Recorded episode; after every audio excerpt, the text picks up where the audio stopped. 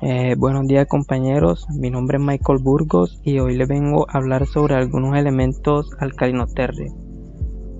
Bueno, este, al hablar de estos tres elementos es importante recalcar que estos son fundamental, fundamentales para el ser humano y también son esenciales para algunas funciones en la, en la industria.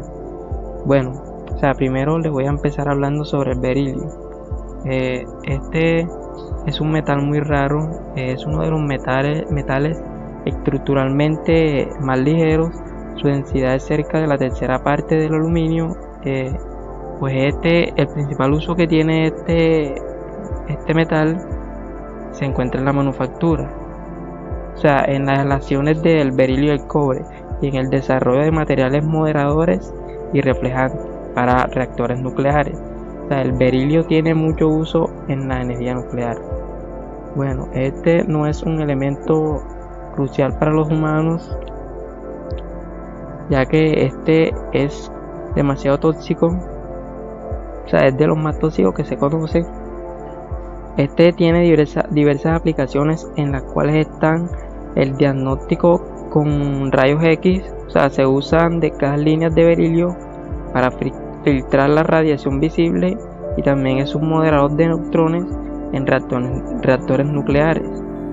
Eh, y este lo podemos pues, obtener actualmente mediante la reducción del fluoruro de berilio con magnesio. De esta reacción química podemos obtener el berilio puro.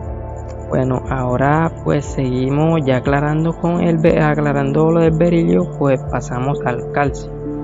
Bueno, este es un elemento con número atómico de 20. Este es un metal blando grisáceo y es el quinto más abundante en la corteza terrestre.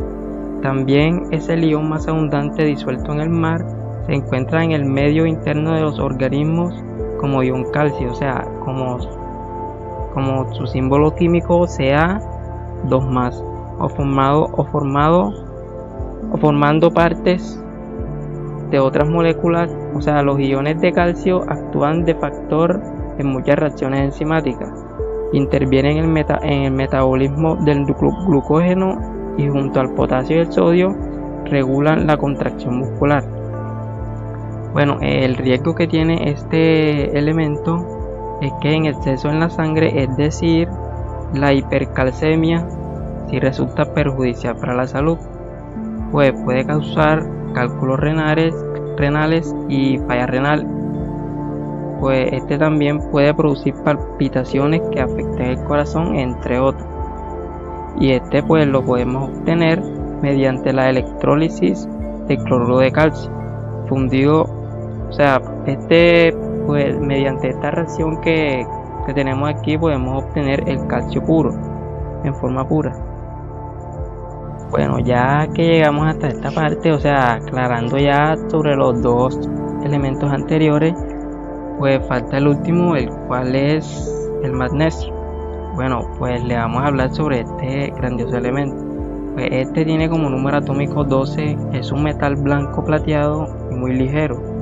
Este se conoce desde hace mucho, mucho tiempo pues como el metal con la estructura más ligera en la industria ya que debido a su bajo peso y su capacidad para formar aleaciones mecánicamente resistentes. Bueno, este elemento es químicamente muy activo, eh, o sea, este en las reacciones desplaza el hidrógeno del agua en ebullición y gran número de metales se pueden preparar por su reducción térmica de sus bases, de sus sales y óxidos de magnesio y este se combina con la mayor parte de los no metales y prácticamente con todos los ácidos. Este tiene una, un, o sea, este tiene un bajo peligro de, para la salud en algunos aspectos, o sea, ya que este en sus efectos de exposición pues a polvo, o sea, no es tan tóxico y no se considera peligroso para la salud. O sea, algunas poniendo como el polvo de magnesio tiene complicaciones para la salud ya que al inhalar este polvo puede irritar las membranas mucosas o el extracto respiratorio, entre otras cosas. Y este lo podemos obtener por dos métodos diferentes. Uno de ellos consiste en reducir el mineral en hornos eléctricos con carburo de calcio u otros reductores. Y la otra pues es peor por medio de electrólisis de cloruro de magnesio, anhidro. O sea, a este se, le añade, a esta reacción se le debe añadir eh, cloruro de sodio y por estos dos métodos podemos obtener este precioso metal. Bueno, pues siguiendo con esto, o sea, este, este grupo de elementos este, obtiene su nombre alcalino terrio que proviene de óxidos de tierra que tienen propiedades básicas alcalinas. Estos son más duros que los metales alcalinos, tienen brillo y son buenos conductores eléctricos. También son buenos agentes reductores y forman compuestos iónicos. Las aplicaciones de estos elementos han hecho pues como un gran cambio en la industria gracias a la variedad de beneficios que estos pues generan, o sea, todas las cosas que estos ofrecen han hecho que las industrias pues crezcan y, y sus beneficios pues son demasiado buenos.